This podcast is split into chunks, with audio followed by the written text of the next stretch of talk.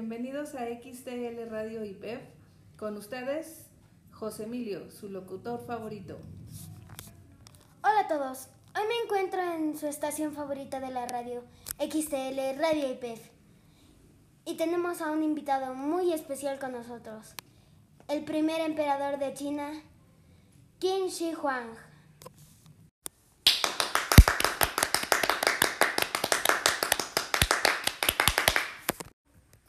Hola José Emilio y hola a toda la audiencia que nos escucha aquí en XTL Radio IP. Hola emperador, aquí en XTL Radio IPEF nos hemos preguntado mucho sobre usted y sobre China. Por eso hemos decidido hacerle tres preguntas. ¿Está de acuerdo?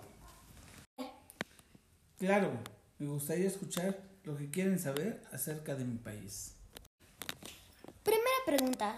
Cuénteme cómo se encontraba China antes de que usted fuera emperador. China en ese entonces se encontraba dividida entre estados feudales en guerra. Este periodo de la historia china es referido como el periodo de los reinos combatientes. La competición entre ellos era extremadamente feroz. Nos vamos a una pausa en comerciales. Enseguida regresamos.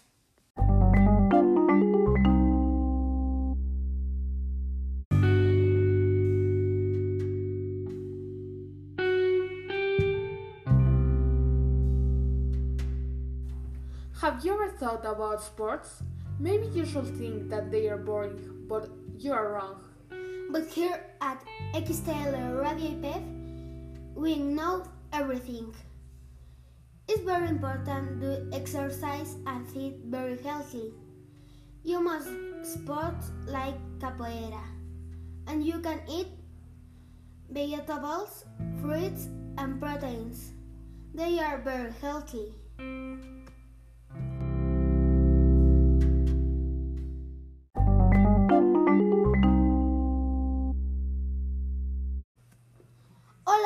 Hola a todos, aquí volvemos a XTL Radio IP con el emperador de China, Qin Shi Huang. Siguiente pregunta. Dígame, ¿cómo Qin Shi Huang unificó China? Por supuesto, esto lo conseguí gracias a que mi pueblo desarrolló más tecnología militar y pudo implementar una organización política y social, con ellos más avanzada que los demás, hecho por el cual logré tener más poder que los demás pueblos y logré unificar estos pueblos en uno solo. Claro, esto no lo conseguí solo. Tuve ayuda de mi primer ministro, Lisi, quien ideó junto conmigo una filosofía basada en un código de premios y castigos. Además pedía la escritura de todos los pueblos se unificara en una sola, lo cual, lo cual fue fácil con ayuda de la tinta y el pincel, por lo que en la actualidad se sigue preservando y además estandaricé el peso y medidas y establecí una unidad monetaria igual para todos. Por último, pero por eso no menos importante, cuénteme, ¿por qué razones usted mandó a construir la Gran Muralla China? Primero que nada, fue para proteger mi imperio de las demás aldeas nómadas. Y segundo, para hacer creer a mis habitantes que esta era la separación entre un mundo civilizado y un mundo primitivo. Esto también me favoreció, ya que infundí el temor de que todo aquel que estuviera fuera de la muralla estaría lejos de mi cuidado.